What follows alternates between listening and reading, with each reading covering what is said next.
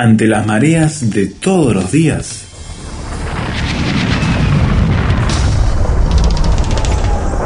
Llegamos a tierra firme.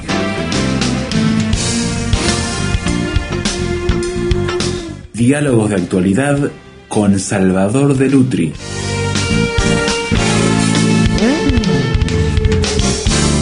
Volvemos a esta mesa de discusión y hoy queremos mirar una tendencia que se ha dado en el pasado y se da hoy también, que es el de ser escéptico. Y muchas veces somos escépticos respecto a ciertos temas, propuestas o lineamientos de cosas que nos quieren proponer. Pero ¿qué es ser escéptico? ¿De dónde viene toda esta concepción de la vida? Salvador, sin duda, esto tiene profundas raíces en la historia. Sí, tiene raíces filosóficas, pero yo te diría que dejemos para más adelante las raíces filosóficas y te voy a hacer dos o tres preguntas. A ver, por ejemplo, ¿qué compra importante, grande, has hecho últimamente? Y lo más importante fue el compromiso de compra de la casa. Compraste la casa. Seguramente te enteraste de que la casa estaba en venta. Sí. ¿No? Y hubo un vendedor que te dijo que era una casa, te habló de las características de la casa. Exactamente. ¿Sí? describió todas las bondades. Todas las bondades. ¿La fuiste a ver? La fui a ver primeramente. ¿Y por qué la fuiste a ver? Y para corroborar por mis propios ojos, ¿no? Bueno, ese es el escepticismo. el escepticismo es una duda que uno tiene, ¿no? El vendedor me dijo que la casa tenía estas características, que podía estar tranquilo, pero la experiencia me muestra que no siempre es así. No, no. Por lo tanto, este es un grado de escepticismo, ¿no es cierto? Es decir, frente a lo que el vendedor me dice, me, hago dos preguntas. ¿Confío en lo que dice el vendedor y compro a, ciegas? Sí. ¿O tomo mis propias precauciones? Y bueno, creo que yo haría 100% o 99% de las veces haría tomar mis precauciones. Claro, entonces tomar las precauciones es tener escepticismo, ¿no? Porque es dudar. Claro. Y en definitiva el escepticismo es eso, es una duda, ¿no? Ahora, si mañana tu esposa dice, voy a ir a comprar dos litros de leche a la esquina, ¿Salís a controlar que vaya hasta la esquina? No, ni me preocupo. Ni, te preocupa. Bueno, entonces quiere decir que hay un grado de escepticismo que es normal. Claro. Y que es necesario. Y hay un grado de escepticismo que es patológico, ¿no es cierto? Que es enfermizo. Cuando se traslada hasta a los dos litros de leche. Claro. Y yo creo que ya tenemos definido lo que es, en definitiva, el escepticismo, ¿no? El escepticismo es la negación de lo que es el saber a priori, ¿no? Mm. Pero además, el escéptico desde el punto de vista filosófico, y ahora ya entramos en la filosofía, es el que niega que pueda existir algo como el saber objetivo. Todo es subjetivo. Nada hay objetivo. O sea que los universales para él. No, no, no, no. Todo es, es subjetivo. Todas las cosas son subjetivas. Por lo tanto, no existe verdades absolutas. No existe una verdad universal. Existe mi verdad, tu verdad, la verdad del otro, y todo puede ser puesto en duda. Claro. ¿No? Eh, es una forma de la duda, pero también es una forma de encarar la realidad, como que yo tengo verdades, ¿no? Yo no podría decir, Esteban, vos y yo estamos cómodos haciendo este programa yo puedo decir solamente estoy cómodo haciendo este programa. No puedo sacar una conclusión objetiva. No, no puedo decir estamos. Así como no puedo decirle a mi familia estamos felices de, hacer esto, puedo decir estoy feliz, ¿no? Y en todas las cosas, aún en las cosas más objetivas, entro al mar, por ejemplo, ¿no? Y digo, el agua está fría no, un escéptico diría, no, no, no. Está fría para vos. Sí, diría, lo que tienes que decir es, siento yo que el agua está fría para mí, ¿no? No es solamente Siento fría el agua, ¿no? Quiere decir que el escéptico es un señor que al negar el saber objetivo está dudando de todo. Todo lo que se le presenta a priori, a priori, él lo niega. Hmm él duda de eso. Es mucho más que la duda metódica de eh, Descartes. Eh, es la falta de certezas absoluta. Por eso el escepticismo es una persona que duda y que investiga, pero finalmente se transforma en casi una patología, porque empezamos a dudar acerca de todas las cosas, y al no, no creer en las verdades absolutas, dudo de lo que debo dudar y termino dudando de lo que no debo dudar, ¿no? Por eso el escepticismo ha producido tantos, este, o, o ha sido tan, tan mencionado por los grandes críticos de la fe, siempre. Se dice es un escéptico. Un escéptico, claro. Un escéptico, ¿por qué? Porque no acepta ninguna verdad que se le presente a priori. El escéptico cree que la verdad no se llega a conocer nunca. No, Hay siempre algo a, alcanzar, una Claro. utopía de alguna manera. Sí, y, y no podemos hacer, por lo tanto, porque no lo llegamos a conocer, nunca podemos hacer una afirmación absoluta. Entonces, no conocemos la verdad, no conocemos la- lo, lo absoluto, y cuando yo tengo diferencias de opiniones, no puedo decir que el otro está equivocado. ¿No? Claro. Simplemente tengo que separarme, porque no sé si yo estoy equivocado o si él está equivocado. Es difícil vivir así. ¿No? Entonces eso lo lleva a negar la búsqueda constante, metódica de la verdad por la verdad en sí misma, de esos conceptos universales, y simplemente a vivir según se le van presentando las cosas por delante. Mm. Claro, lo que pasa es que los escépticos filosóficos del de pasado decían que había momentos en que había que suspender el sentido crítico, Ajá. ¿no es cierto? Mientras que creo que en el presente hay muchos que no creen que se deba suspender nunca el sentido crítico. Ah, ta, ta. Vamos a mirar un poco, por ejemplo, el- el- lo que sucede en el presente. Una persona entra al cine Sí. y empieza a ver una película. ¿no? Entonces esa película tiene dos actores conocidos. Yo tengo que suspender el sentido crítico. Porque si yo estoy mirando la película y pienso, están actuando, están actuando, están representando eso, nunca la, la obra llega a impactarme el alma y el corazón. Nunca voy a llegar a llorar. ¿no Nunca cierto? disfruto Ni a reír, ni a disfrutar. Entonces, hay algo que es la suspensión del sentido crítico. Entonces, cuando entro, yo me entrego a esa obra Claro. y creo en los personajes, y es una capacidad humana suspender el sentido crítico. Por eso hay teatro, por eso hay cine, ¿no es cierto? Eh, porque uno puede en determinado momento suspender su sentido crítico. Pero el escéptico, hay, hay escépticos que no lo suspenden Nunca. Mm. ¿no? Entonces están, nunca disfrutan absolutamente de nada, Claro. porque siempre están con el sentido crítico, ¿no es cierto? Hay momentos en que hay que suspender el sentido crítico para tratar de entender al otro, ¿no? Entonces, intelectualmente, alguien me, me empieza a explicar algo y yo inmediatamente lo contradigo. Eso sería el escéptico, ¿no? Puro. Pero puedo agarrar y suspender mi sentido crítico y tratar de escucharlo y meterme en, lo que el otro, otro. está razonando, ¿no? Y tratar de penetrar en las verdades que el otro quiere expresarme, ¿no? Entonces nosotros tenemos, nosotros estamos viviendo un momento de escepticismo, pero no del escepticismo filosófico, porque los, los grandes filósofos decían que incluso había que suspender a veces el sentido crítico, mientras que yo hoy me encuentro con escépticos que no suspenden nunca el sentido crítico y trabajan con la duda a priori. Es decir, yo voy a dudar de todo, De todo. absolutamente de todo. Y creen que dudar de todo es una virtud de la inteligencia. Es decir, que son más inteligentes porque dudan de todo. Entonces, dudan de los principios religiosos, dudan del prójimo, dudan de lo que ven, dudan de lo que no ven, dudan, dudan de los ajenos y dudan de su propia familia, viven en la permanente duda y en la permanente crítica de lo que tienen al lado, lo que hace que la vida se transforme en algo totalmente insoportable. Por supuesto. ¿Quién puede vivir de esa manera todo el tiempo? no? Bueno, ¿y usted cómo vive? La pregunta que le hacemos al oyente. ¿Hasta qué punto el escepticismo gana en su estilo de vida y en su concepción de la vida? Le dejamos picando la pelota para volver luego de la pausa con Salvador y seguir profundizando en esta concepción de la vida que es el escepticismo. ¿Usted es un escéptico?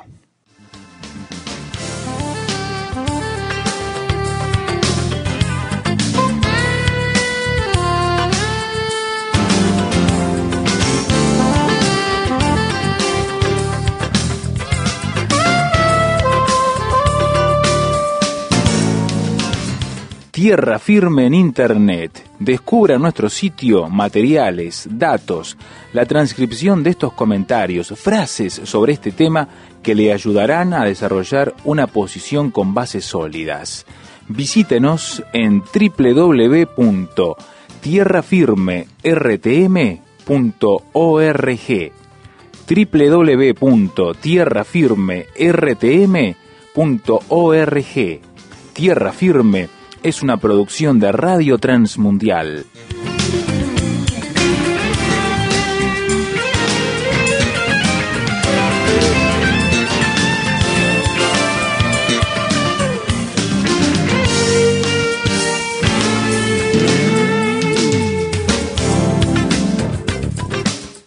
Ya hemos presentado con Salvador de Lutri en el primer bloque a los escépticos y su manera de pensar y el grado extremo que nos puede llevar una concepción de la vida, de ser escéptico, de ante todo lo que se presenta, llevarlo al extremo.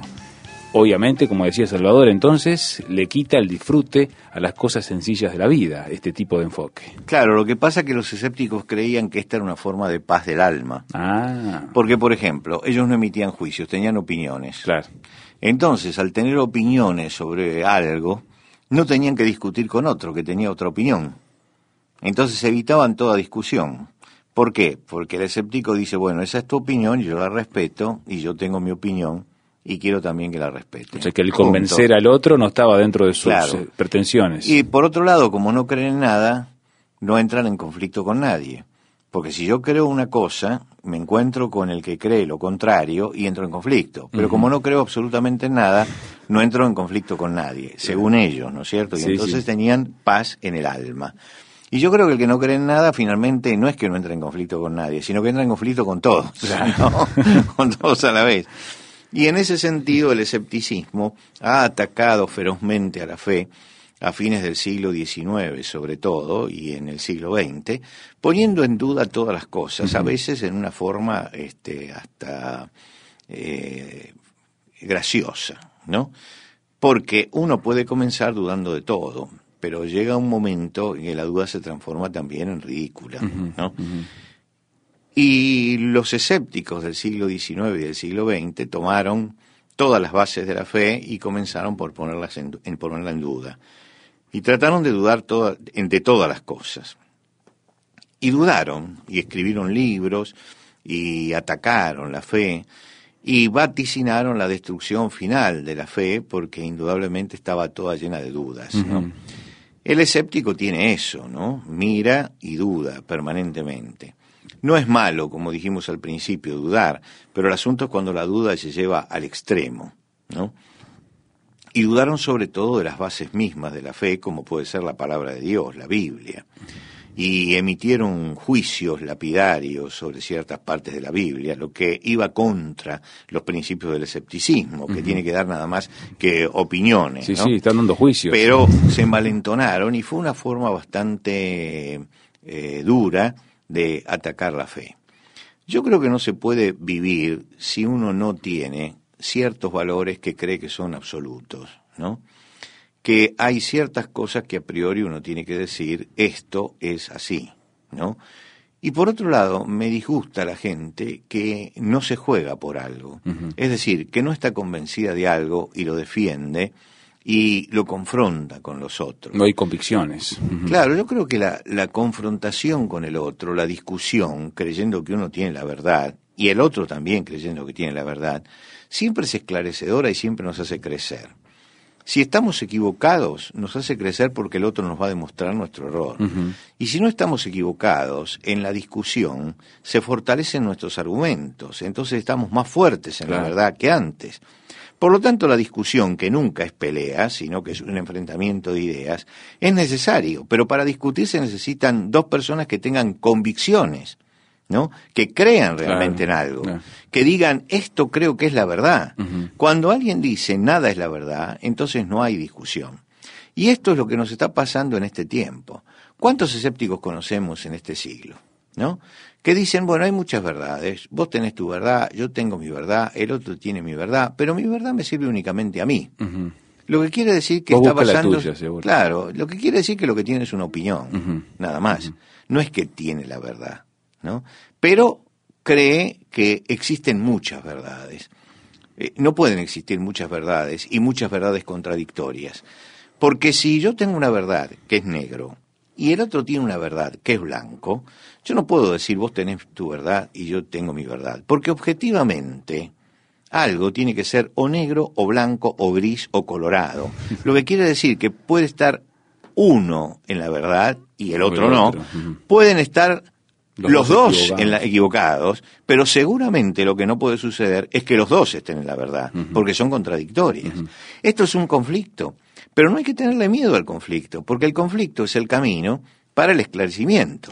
Si yo digo que algo es blanco y vos decís que algo es negro y entramos en conflicto, en la medida que avancemos en el conflicto, vamos a convencernos de nuestro error o a fortalecer nuestra posición. El asunto es tratarlo con la altura que el conflicto merece. Hoy nadie quiere entrar en conflicto con nadie, sobre todo en temas de la fe. No se, no se quiere entrar en conflicto con el prójimo. Entonces se tienen verdades contradictorias en la fe. Yo creo en esto, fulano de tal cree en esto, y cuando uno le dice, pero eso que estás creyendo, bueno, bueno, pero eso me sirve a mí, esa es mi verdad. Esa es una forma del escepticismo, ¿no es cierto? Pero es una forma muy enfermiza del escepticismo que tiene poco que ver con la forma en que lo planteaban los filósofos. De ninguna manera eso surge de una actitud filosófica. Mm. Surge de una pereza espiritual frente a la vida y de una necesidad hedónica de estar cómodo y de no tener problemas. Bueno, si esto me sirve, sea verdad o sea mentira, me está sirviendo ahora. Mañana no me va a servir, pero no hay problema. Yo vivo hoy, nada más, ¿no? Esa es una actitud escéptica.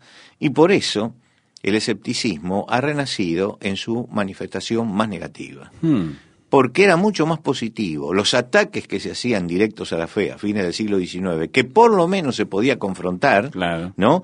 Al escepticismo de hoy, que es un escepticismo tan gris, tan inasible, tan falto de consistencia, que es como esas cosas viscosas que se escapan por todos lados y que uno nunca las puede atrapar, ¿no?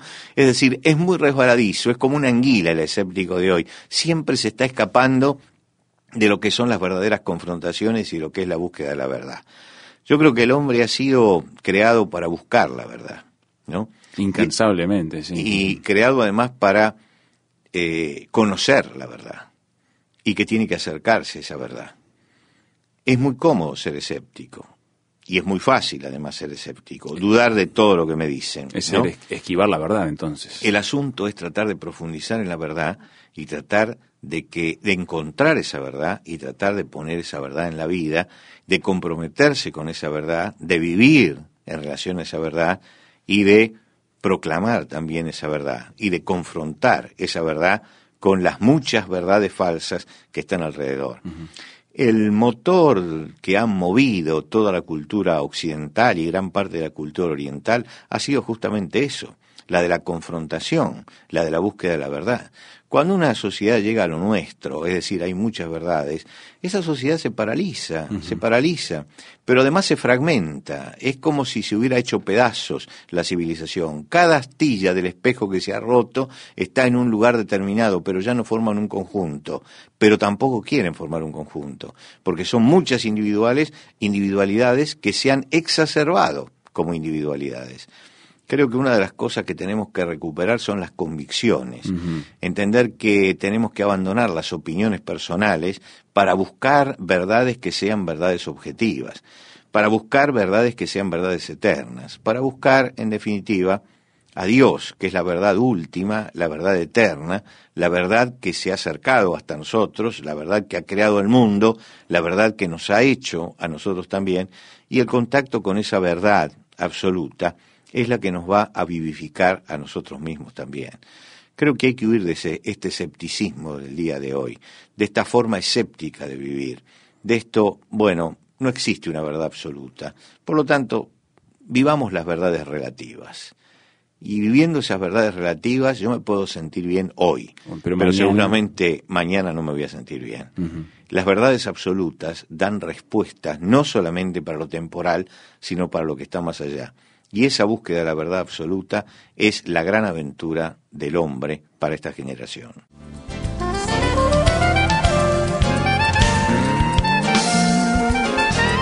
Los grandes músicos en tierra firme.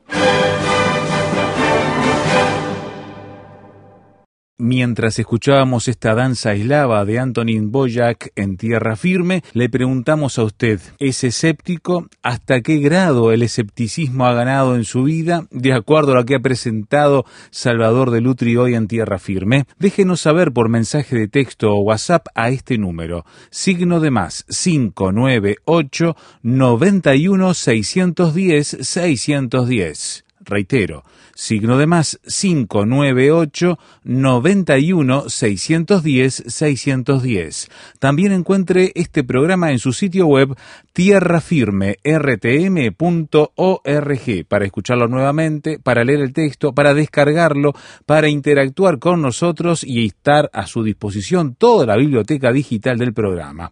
tierrafirmertm.org. Dejamos todo esto en sus manos y esperamos encontrarle la próxima ocasión en que anunciemos una vez más Tierra firme.